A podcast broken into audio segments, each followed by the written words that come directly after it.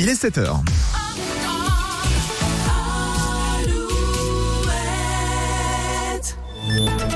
Alouette, les infos. Le point sur l'actu, c'est avec Denis Lebars. Bonjour Denis. Bonjour Nico, bonjour à tous. Lola vient de nous l'annoncer. Amir, à nos côtés dans un instant. Amir quittait hier soir l'un des artistes du nouveau live Alouette à La Roche-sur-Yon. Il y avait aussi Santa euh, que Corentin Mathias n'a pas manqué d'interviewer à l'issue du concert avec cette question quelle est l'histoire de cette fameuse chanson Popcorn Salé? Je devais même pas sortir cette chanson et c'est euh, Adam et Line du groupe iPhone iPhone, un groupe dont je fais partie, et euh, qui m'ont dit non, il faut absolument que tu déclares cette chanson et que tu la fasses écouter aux gens. Et petit à petit, bouche à oreille, oreille à cœur, me voici. Je ne m'attendais à rien et c'est justement parce que je m'attendais à rien que c'est encore plus beau, je crois.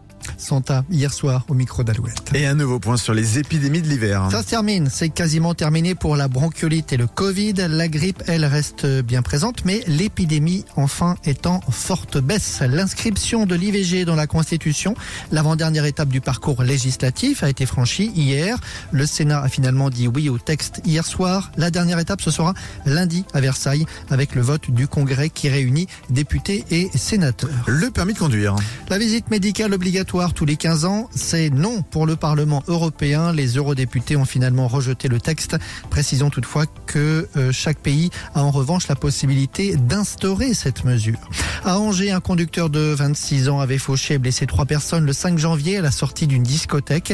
Il roulait sans permis et sous le double effet du cannabis et de l'alcool. Il a été condamné hier à un an de prison, euh, une peine aménagée puisqu'il portera un bracelet électronique.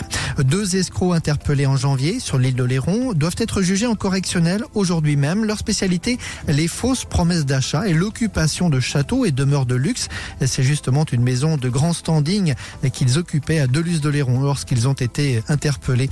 Il s'agit d'un couple de quadragénaires. Ils sont en détention provisoire. La solidarité avec l'Ukraine dans le Maine-et-Loire, nouvelle opération de l'association Anjou Vive Ukraine.